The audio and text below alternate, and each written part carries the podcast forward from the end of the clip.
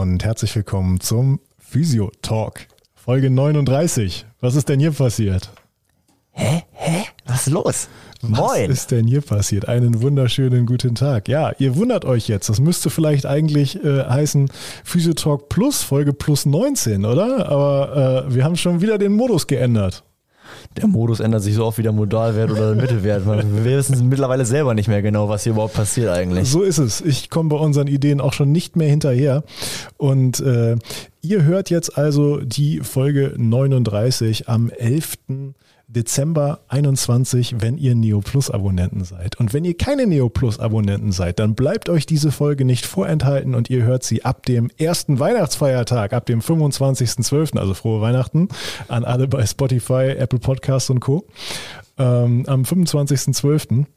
Der Modus ist ab jetzt der Physiotalk bzw. der Physiotalk Plus verschmilzt so ein bisschen miteinander. Wir erscheinen weiterhin alle 14 Tage, außer wir haben was ganz Wichtiges zu berichten, dann kommen wir nochmal zwischendurch.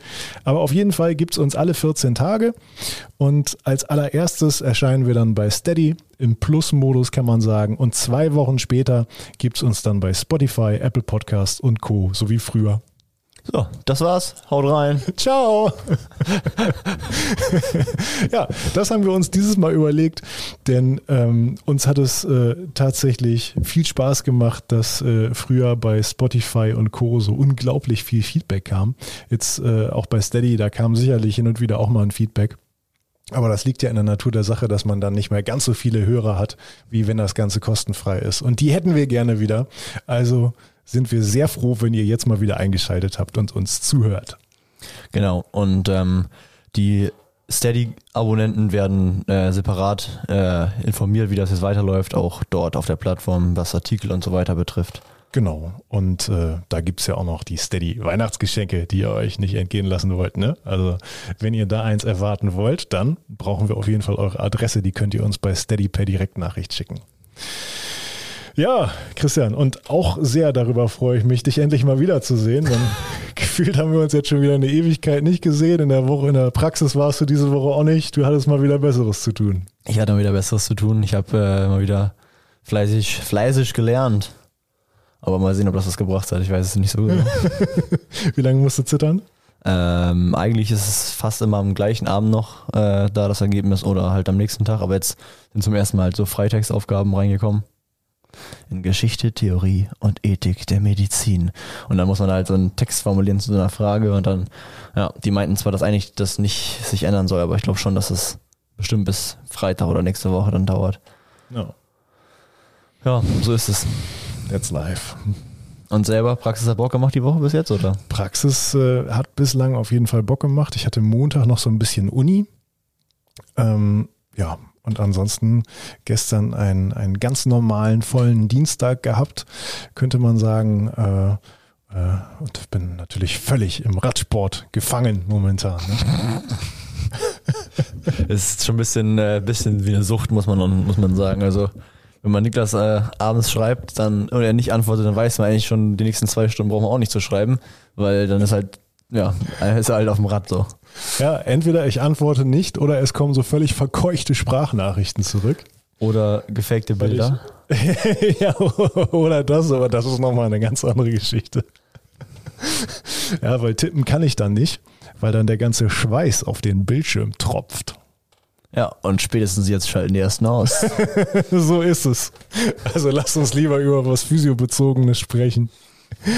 Christian, du hast mir heute, hast mir heute ein Video geschickt. Äh, das müssen wir, glaube ich, nochmal ganz kurz ansprechen hier. Ja, ich muss sagen, ich habe das äh, irgendwie, wir haben die Klausur um 13 Uhr und ich habe davor so ein bisschen so Insta äh, zur Ablenkung durchgestalkt und auf, war ein bisschen schockiert. Also ähm, ich habe von ein Video von quarks.de da gefunden ähm, und dachte mir eigentlich so, ja, da war eigentlich bis jetzt kamen da mal ein paar gute, paar gute so Beiträge, wenn man so mal irgendwas gesehen hat oder so. Ähm, und dann ging es da halt um Muskel- und Sehnenverletzung und dass halt Kraftsport so brutal scheiße ist und dass man halt, ja, also ich glaube, eigentlich sollte das Video sagen, äh, regeneriert auch mal und macht auch mal einen Deload sozusagen irgendwie für, für Powerlifter, aber es war halt einfach so, wenn ihr hart trainiert, dann werdet ihr zum Arzt gehen müssen, weil sich eure Sehnen und Bänder entzünden. So war einfach die Aussage. Ja, ja, ja. Also ähm, eine der Aussagen war auch, dass man unter keinen Umständen fünfmal die Woche Krafttraining machen darf. Auf gar keinen Fall. Ja, das ist, ich, ich habe es nicht gecheckt. So. Ja, ich habe mich auch kurz gefragt, ob Quarks jetzt äh, so, ein, so eine äh, Corporation mit Liebschau und Bracht hat vielleicht. Wahrscheinlich tatsächlich die, schon. Die stehen ja auch nicht so auf Krafttraining. Ich glaube, das Ende vom Video sagt auch, äh, dehnt euch immer. Spaß. Aber ich muss sagen, das sind auf jeden Fall auch witzige Kommentare darunter. Jo, die sind alle komplett eskaliert, die sind komplett ausgerastet.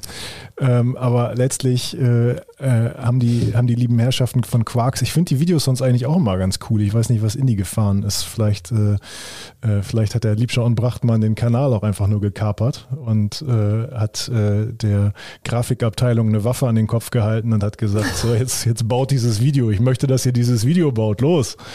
Ähm, das kann sein. Ja, und da wird halt völlig außer Acht gelassen, dass man natürlich auch an verschiedenen Tagen verschiedene Muskelgruppen trainieren könnte, dass das System nach einer Zeit vielleicht auch adaptiert auf eine bestimmte Reizdichte.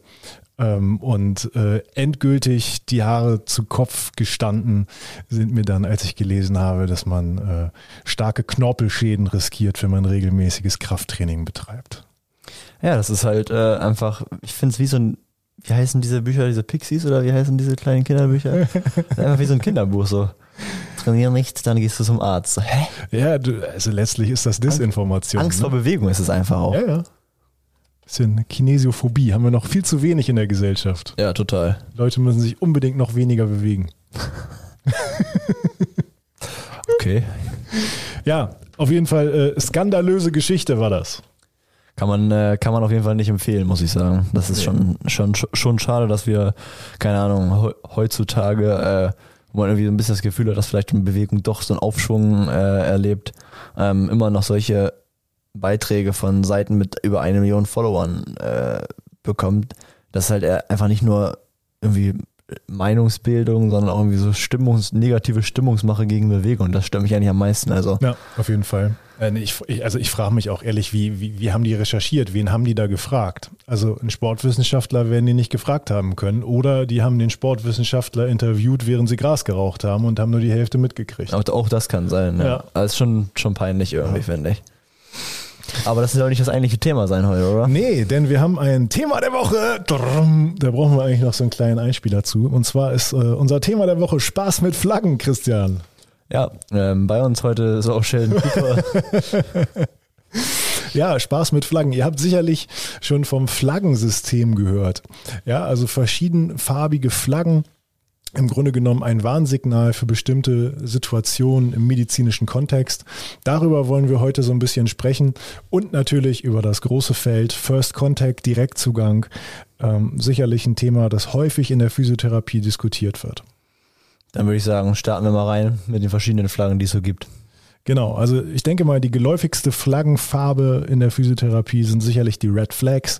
Das wird sicherlich jeder schon mal gehört haben. Vielleicht weiß nicht der oder wissen einige nicht ganz sicher, worauf läuft das eigentlich hinaus mit den Red Flags.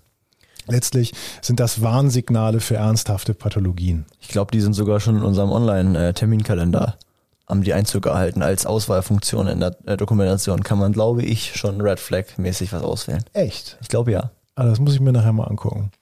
Ich bin da, ähm, bin da ganz stumpf und schreibe einfach alles als Fließtext runter.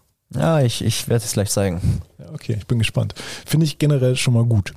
Ja, also letztlich zeigen Red Flags das Vorhandensein ähm, einer, einer Pathologie, eines Problems, das äh, eine zeitnahe, eventuell auch eine sofortige ärztliche Abklärung erfordert. Genau, also es äh, gibt einen Überweisungsgrund quasi ähm, es muss nicht ein Überweisungsgrund unbedingt sein zu einem, zu einem Arzt, aber ja, das ist quasi der Grund. Genau. eine Red Flag vor allem. Ja, denn Red Flags können äh, mehr oder weniger dringlich sein. Nicht alle Red Flags sind gleich dringlich. Und äh, das, was den meisten sicherlich sofort in den Kopf schießt, wenn sie hören, Red Flags ist Fang B. Kennst du es, Christian? Äh, Fang B ist quasi Abkürzung F für Fieber. A, Ach so. Ja. ja. Äh, A für Abgeschlagenheit, N für Nachtschweiß, G für Gewichtsverlust und B für Blut. Also das alles sind Red Flags. Die müssen nicht zwangsläufig ein Grund dafür sein, dass ihr einen Patienten nicht behandeln könnt äh, oder solltet. Aber eine bestimmte Kombination von Red Flags äh, sollte euch sicherlich sehr hellhörig werden lassen. Und es kann natürlich auch so sein, dass die Angaben des Patienten darauf hinauslaufen, dass ihr sagen müsst, nee, stopp. Ähm, das mit der Untersuchung, das machen wir heute noch nicht. Behandlung machen wir heute auch noch nicht. Sie gehen jetzt bitte erstmal nochmal zum Arzt, lassen das nochmal abklären und dann machen wir weiter. Ja, ich finde, das ist, äh, gerade wenn es halt so eine Kombination aus mehreren äh, Red Flags ist, das ist schon eine sehr, sehr, sehr, äh, ja, gute Sache, das vielleicht auch nochmal so irgendwie bildgebend oder was auch immer abklären zu lassen, was auch immer wir dann da haben oder labortechnisch. Ja. Ähm, nicht nur für den Patienten, auch für sich selbst ist das, glaube ich, ratsam. Ja. ja, also vor allen Dingen, wenn wir da vielleicht an kanzerö äh, an, äh, Schweres Wort heute. Ja, ja. kanzeröse Geschehen denken. Ähm, da haben wir ja zum Beispiel den, den Gewichtsverlust, äh, der dann eben häufig, äh, häufig als erstes festgestellt wird. Ja, also wenn äh, innerhalb von, sagen wir jetzt mal, zwei Wochen mehr als fünf Kilo äh, ungewollt äh, äh, Gewicht verloren werden, dann ist das definitiv ein Grund zur sehr, sehr raschen Abklärung. Ähm, ein starkes Trauma kann ein Grund sein für eine, für eine äh, erneute Abklärung. Ja, wenn wir da beispielsweise an die Frakturen denken. Ähm, das, äh, das könnten auf jeden Fall Gründe sein. Ne? Frakturen, kanzeröses Krebs. ein Krebsgeschehen.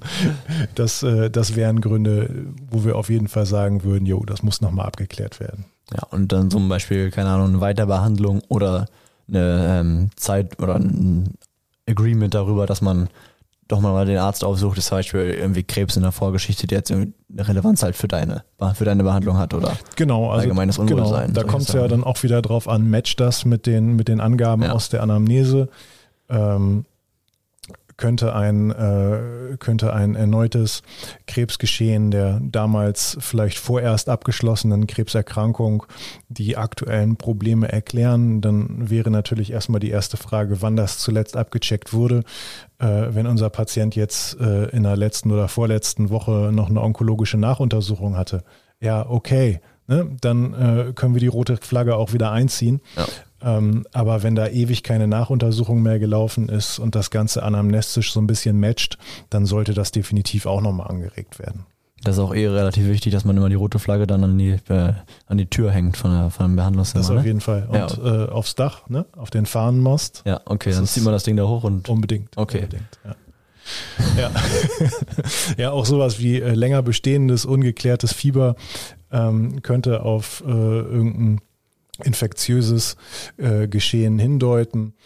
Ähm, längerer Gebrauch von Cortison über einen langen Zeitraum. Äh, das macht natürlich die Belastbarkeit deutlich geringer. Äh, auch nochmal ein Risikohinweis für eventuelle Frakturen. Gerade in Zusammenhang mit einem Trauma muss uns das immer hellhörig machen. Herr Kühne, Sie erinnern sich an die Pergamenthaut? Natürlich, auch die, auch die. Immer Physiologie. Sie erinnern sich? Ach, ja, ja, genau. Eine Dozentin, die wir beide gemeinsam hatten. Ja, ja. Aha. An diese, äh, an diese Dozentin kann ich mich tatsächlich noch sehr gut erinnern. Die werde ich, glaube ich, nie vergessen. Ist auch schwierig. Ja. Ja, aber auch so ein konstanter Schmerz, der sich äh, nicht durch Ruhe oder Positionsveränderung ähm, beeinflussen lässt, das wäre zum Beispiel auch ein Red Flag. Okay. Nächste Farbe? Äh, ja, also nächste Farbe wäre beispielsweise Gelb. Ja, die Yellow Flags, auch die gibt es. Ähm, die Yellow Flags geben uns ein Warnsignal für das Vorhandensein psychosozialer Faktoren, die zum Beispiel eine Chronifizierung begünstigen könnten. Und äh, da finde ich, ist es schon sehr, da ist der Therapeut schon sehr gefragt, das irgendwie, ja, mitzubekommen oder feinfühlig genug zu sein, da jetzt zu sagen, oh, jetzt haben wir hier eine Yellow Flag oder wir haben keine. Ähm, hm. Ja, gerade weil wir äh, teilweise bei den psychosozialen Faktoren sicherlich auch in edukativer Komponente total in der Pflicht stehen. Ja. Ne, Wenn es da ähm, um Katastrophisierungen geht, beispielsweise äh, um Kinesiophobie, da äh, stehen, wir, stehen wir auf jeden Fall in der Pflicht aufzuklären. Ja, da sind wir nämlich wieder. Wenn jetzt jemand das Video geguckt hat heute da und dann Ja. äh, zum Physiotherapeuten kommt und dann sagst du, ja, wir machen jetzt irgendwas mit der Langhantel. Und dann wird aber gesagt, nee, nee. Ich habe da neulich so ein Video geguckt. genau. Also erste, erste anamnestische Frage, wenn es um die Yellow Flags geht, ist, haben Sie in letzter Zeit äh, Instagram-Videos von quarks.de konsumiert? ja, also das sind, äh, das sind einfach Faktoren, die, äh, die als, als gefährdend ausgemacht werden, wenn es um die Chronifizierung eines Problems geht, also Angstvermeidungsverhalten, Bewegungsangst, Depression, passive Bewältigungs, äh, passives Bewältigungsverhalten, äh, mangelndes Schmerzkontrollempfinden, Katastrophisierung, all das, das wären so typische Yellow Flags. Also auch da muss man hellhörig sein. So, und dann äh, kommen nicht die Grünen. Nee, dann, Die Ampel, äh, die Ampel springt auf blau. dann springt die Ampel auf einmal auf blau. Warum heißen die Dinger blaue Flaggen? Weil man am Arbeitsplatz mal blau ist. ah, shit, jetzt rede ich mit meinem Chef im Sch Ah, fuck, Alter. Ja, aber das war tatsächlich war das ja früher häufig so. Auf Baustellen oder auch in, äh, in anderen Gewerben. Äh, bei, der, bei der Deutschen Bundesbahn auch, habe ich mir sagen lassen, war man früher ganztags eigentlich betrunken und hat sich, hat sich schön weggeschädelt. Nein, aber blaue Flaggen heißen die Dinger, weil die tatsächlich was mit der, mit der Arbeits, mit dem Arbeitsplatz zu tun haben, Arbeitsplatzfaktoren aufgrund des, des Blaumanns, ne, der Arbeitskleidung. Daher haben sie ihren Namen. Also die Blue Flags beschreiben die Anforderungen am Arbeitsplatz, also eventuell geringe eigene Gestaltungsmöglichkeiten der Tätigkeit oder Stress, mangelnde soziale Unterstützung am Arbeitsplatz. Also so wie es bei uns immer ist. Ne? Ja, aber einfach solche Sachen wie Überforderung, Unterforderung, äh, wenn man das dann anamnestischen rauskriegt, dann kann man da auf jeden Fall eine blaue Flagge ran ansetzen. Ja, und ganz eng verwandt mit den Blue Flags sind nicht nur nach der Farblehre, sondern auch nach den tatsächlichen Inhalten dann die Black Flags. Und äh, dabei beschreiben äh, wir halt quasi die Bedrohung durch die äh, finanzielle Sicherheit. Ähm, das hat auch natürlich mit einer Arbeitsunfähigkeit zu tun, ähm, aber das ist so ein bisschen abzugrenzen von den, ja, von den allgemeinen Arbeitsplatzbedingungen. Genau, also da geht's dann eventuell auch um die, um die Dauer der Arbeitsunfähigkeit und um daraus resultierende direkte, um die, eigentlich, also die, es geht direkt um die finanziellen Aspekte. Ähm, dann gibt's noch so eine extra Kategorie, die wird nicht immer mit aufgeführt, aber äh, auch die gibt es, die wollen wir auf jeden Fall noch nennen und das sind die orangenen Flaggen, die Orange Flags ähm, und das sind die psychiatrischen Faktoren. Genau, so wie äh, manisch-depressive oder ähm, psychische äh, Jugendtraumata oder nur Traumata ähm, oder Inzesterfahrung und Alkoholismus. Ähm, deswegen auch Orange schon ein bisschen näher wieder an den roten Sachen dran. Genau, also äh, durchaus auch sehr ernsthafte Pathologien, aber ernsthafte Pathologien, die nicht bedeuten, dass wir den Patienten nicht behandeln könnten. Genau. Ja, wir müssen uns nur natürlich ganz klar darüber im Klaren sein. Äh, oh, Scheißsatz. Äh, wir müssen uns nur wirklich darüber im Klaren sein, dass diese Orange Flags äh, das primäre Gesundheitsproblem ganz, ganz klar beeinflussen werden. Ja. Ich finde, man äh, muss dann halt aufpassen, weil man ja irgendwie als Therapeut schon so ein Helfersyndrom irgendwie hat, äh, dass man dann nicht in der, in, keine Ahnung, in den Modus reinkommt, dass ich jetzt, dass mein Hauptziel ist, irgendwie an den Orange Flags zu arbeiten. Also ich, möchte jetzt, klar, ich kann das unterstützen, äh, jemand mit einer manischen Depression zum Beispiel, Hm. ähm, durch Bewegung oder ähnliche Sachen. Ähm, aber es sollte nicht der Hauptfokus sein oder man sollte sich nicht da irgendwie ermächtigt fühlen zu sagen, ja, ich heile jetzt die manische Depression durch Physiotherapie. Ja, definitiv. Also ähm, das Ganze sollte natürlich begleitend immer psychotherapeutisch, psychologisch, psychiatrisch, je nachdem, ähm, mitbehandelt werden.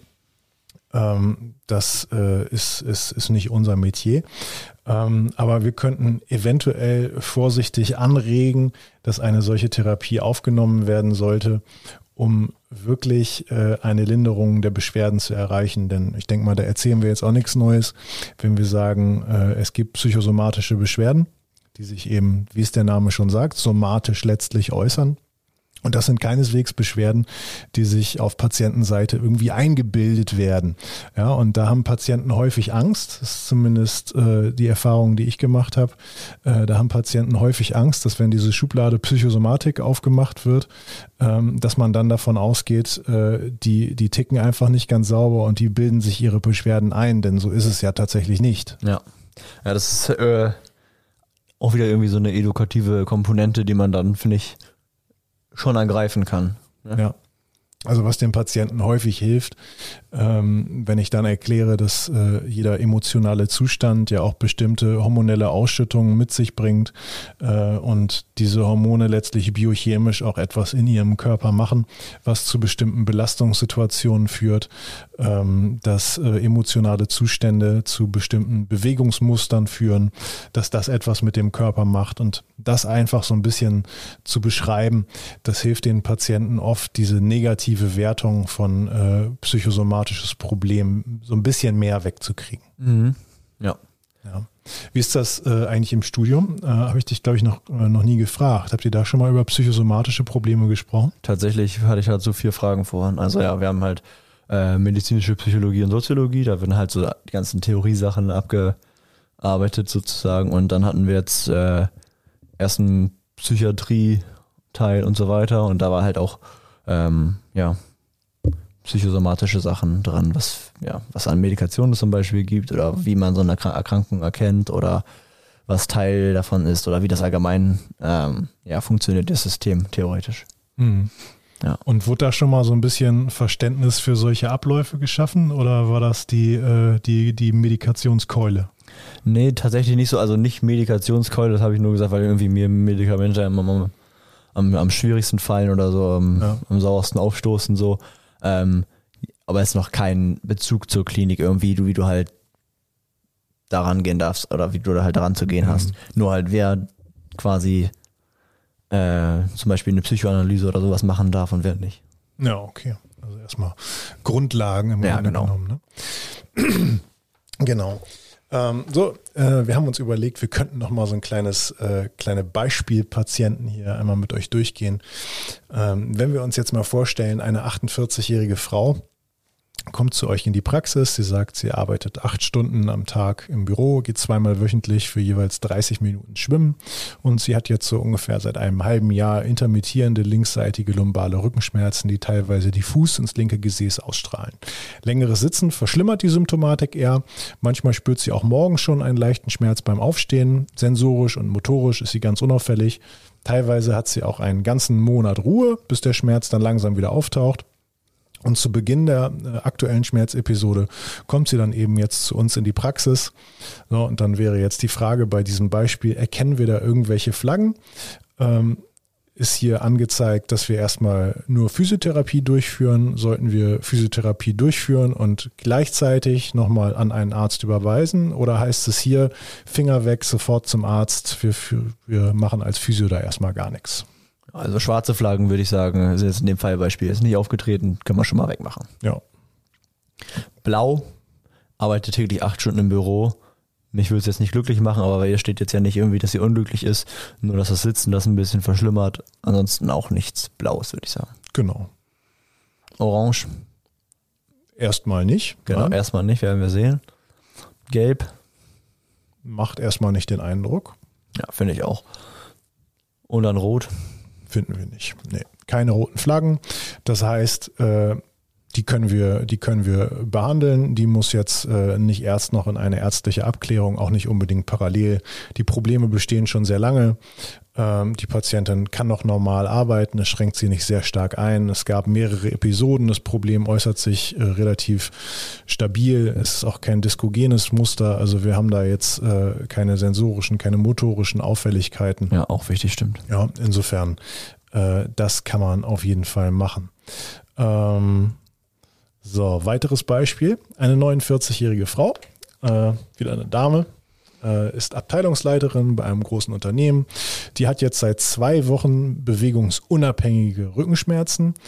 Ähm, die sind äh, zentral bilateral und ohne Ausstrahlung. Ähm, sie gibt an, nachts zu schwitzen, hat seit Tagen eine leicht erhöhte Körpertemperatur, hat im letzten halben Jahr fünf Kilo abgenommen. Das führt sie so ein bisschen auf den Arbeitsstress zurück. Also das hat sie jetzt nicht irgendwie forciert über Ernährung oder Sport.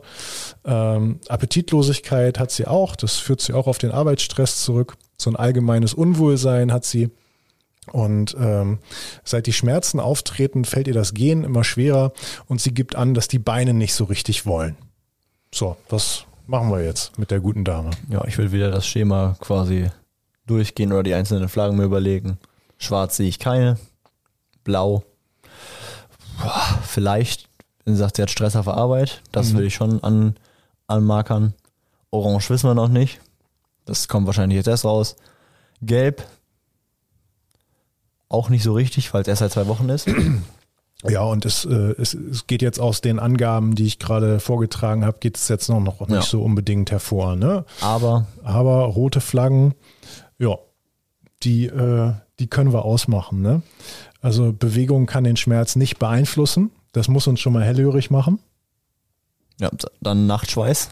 Genau, da haben wir wieder unser Fang-B-Schema. Mhm. Denn das Fieber ist auch noch dabei. Der Gewichtsverlust ist dabei. Spätestens das sollte uns jetzt sehr, sehr stutzig machen. Halbes Jahr, ne? Genau. Und insgesamt äh, eher schlechter Allgemeinzustand. Das heißt, man muss schon mal hellhörig werden, äh, was eine Tumorerkrankung angeht.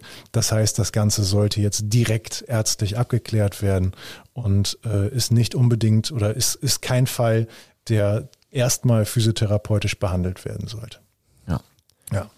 So, warum das Ganze überhaupt äh, ein Thema ist, ist, dass der First Contact, der Direktzugang in der Physiotherapie natürlich immer wieder ein großes Thema ist, immer wieder äh, ziemlich stark gefordert.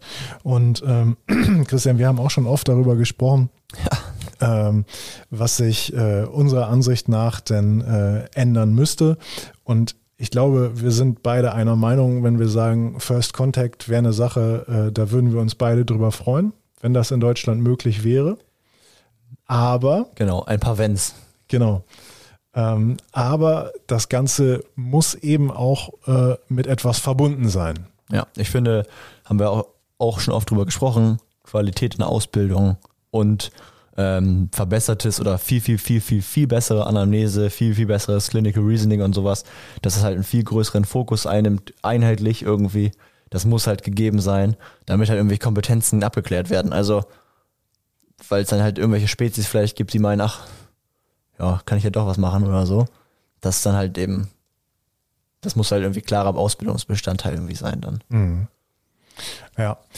Und äh, da sind wir wieder beim Problem. Es gibt kein einheitliches Curriculum. Jede Schule macht es so, wie sie es für richtig hält. Schon ein paar Mal erzählt, bei uns an der Fresenius-Schule, wir haben Befund als Fach, das unterrichte ich ja auch. Ähm, und äh, ja, sicherlich kann ich den, kann ich den Schülern da schon so ein paar Sachen mitgeben. Trotzdem würde ich jetzt nicht sagen, dass die nach dem Befundunterricht jetzt in der Lage wären, einen First Contact durchzuführen. Ähm, denn letztlich diese, diese Sensibilisierung, wir haben es jetzt ein bisschen angerissen mit diesen roten Flaggen. Ne? Das ist ja äh, vorrangig der Punkt, weswegen ein Patient dann eventuell doch nicht physiotherapeutisch behandelt werden sollte. Im Grunde genommen ist das ja auch äh, der zentrale Punkt, um den es sich dabei dreht, wenn wir über, über First Contact sprechen und über die Sinnhaftigkeit. Ne? Ähm, und das ist, glaube ich, äh, vom Inhalt so, dass es äh, ja, dass es nochmal extra mit eingepflegt werden sollte, finde ich. Also auf jeden Fall finde ich eigentlich der wichtigste Part, also dass man halt wieder irgendwie an der, an der Grundfestung an, angreifen müsste, Ja. ähm, bevor man irgendwie sagt, ja, man müsste dann Schulung X oder so machen oder dies und das machen, ähm, Mhm. man von vornherein irgendwie einheitlich das schaffen könnte. Ja, denn über die äh, sektorale Heilpraktik haben wir in Folge 14 auch schon mal gesprochen ähm, und darüber, dass das alles nicht so optimal ist. Und ich habe damals auch schon gesagt, also äh, ich habe ja diese, diese sektorale Heilpraktiker-Schulung direkt gemacht, kurz bevor ich mich selbstständig gemacht habe, um eben in diesen Direktzugang gehen zu können. Und äh, ich würde jetzt nicht behaupten, dass mir diese Fortbildung praktisch irgendetwas gebracht hat, außer eben die rechtlichen Befugnisse, die damit verbunden waren. Ähm, ja, und ich finde es einfach unheimlich wichtig, dass man sich mit diesen Red Flags mal so ein bisschen beschäftigt ähm, und auch wirklich, äh, wirklich den klaren realistischen, äh, die, die klare realistische Einschätzung hat, äh, okay, stopp, äh, hier endet meine Kompetenz und jetzt wäre es gut, wenn der Patient nochmal die Expertise eines anderen Fachberufs oder äh, einer, einer anderen fachlichen Person hinzuzieht, um eine ernsthafte äh, Pathologie jetzt nochmal vollständig auszuschließen. Ja, zum Beispiel war bei uns in der Ausbildung halt auch so irgendwie von mehreren Dozentinnen äh, unterschwellig so ein bisschen die Meinung, ja, lass Finger weg von der HWS komplett. Und dann hatten halt alle brutale Angst, also jemals den Kopf anzufassen oder jemals an der HWS was zu machen. Ähm, und dann äh, waren wir halt irgendwann mal im Praktikum und da war halt einer, der ja mit äh, so Tr Triggerpunkten gearbeitet hat und so weiter. Ähm, meinte, ja, ich kann gar nicht verstehen, warum alle Angst haben davor. So, das finde ich ja dann ja seine Sache, ob er da jetzt äh, rumtriggert oder was auch immer macht. Ähm, das ist die eine Seite irgendwie, dass man zu viel Angst schürt. Ja. Andererseits habe ich halt auch keinen Bock, da irgendeinen Plug loszureißen, äh, wenn ich irgendeine HWS krank manipuliere. Äh, da ja, habe ich einfach keine ja. Lust drauf. Da, da sind wir ja schon im, im einen ganz dunkelschwarz und im anderen ganz hellweiß. Also ja, aber, äh, da, da haben wir ja zwei krasse Extreme gegenüber. Also zum einen lasst die Hände davon, äh, da passiert nachher nur was. Das ist sicherlich ziemlich unangebracht. Aber das ist genau das, was ja gemacht wird von genau. allen, weil es kein weil es schwierig ist, ein Grau auszudrücken, sagt der eine, lass die Finger komplett davon. Und dann sagt der andere wieder, ja, ist doch nicht, kann, kann doch nichts passieren. Ich ja. reiße jeden Tag an zehn Köpfen rum. Ja, also letztlich ist es eben beides Bullshit, ja, muss man genau, sagen. Ja, ne? absolut. Ne? Weil ähm, hochzervikale Manipulationen, äh, die Statistiken sind ziemlich eindeutig. Ja. Von den hochzervikalen, äh, hochzervikalen Manipulationen endet eine von 400.000 tödlich. Ja, das äh, Risiko möchte ich nicht eingehen. Und äh, eine von 40.000 mit schweren gesundheitlichen Schäden, äh, das, ist ein, das ist ein krasses Risiko. Ja, also hochzervikal wird nicht manipuliert. Ähm, das heißt aber nicht, dass man die HWS nicht behandeln darf. Ne? Genau. Das sind ja zwei völlig unterschiedliche ja. Paar Schuhe.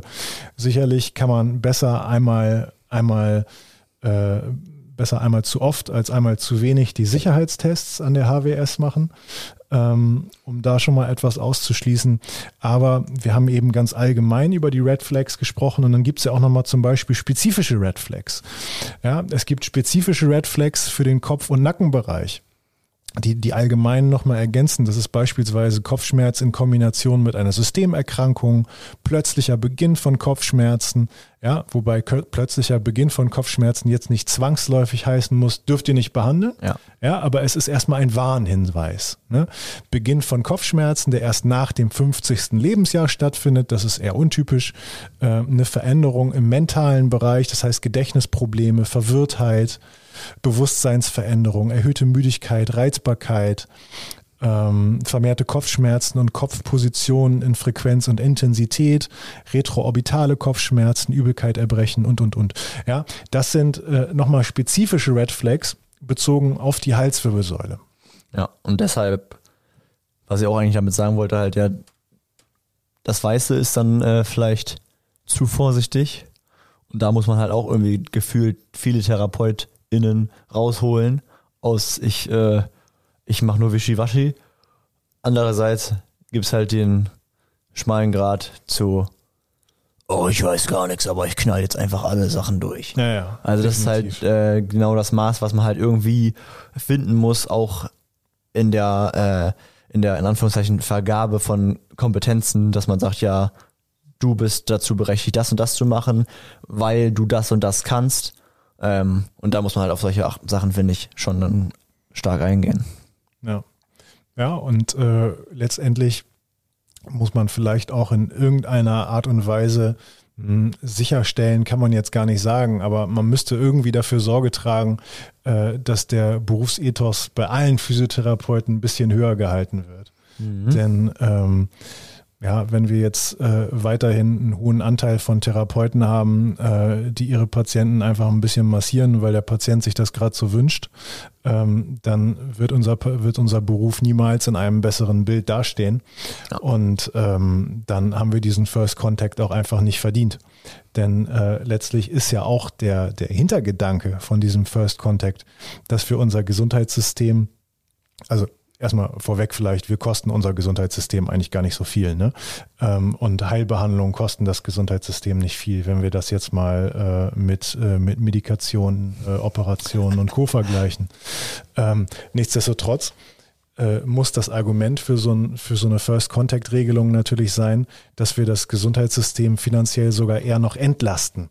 Und äh, da muss ich jetzt, glaube ich, auch kein Physiotherapeut irgendwelche Sorgen machen. Physiotherapeutische Praxen haben in Deutschland alle gut zu tun. Wir ja. haben, äh, können alle zu Hause einen vollen Kühlschrank haben.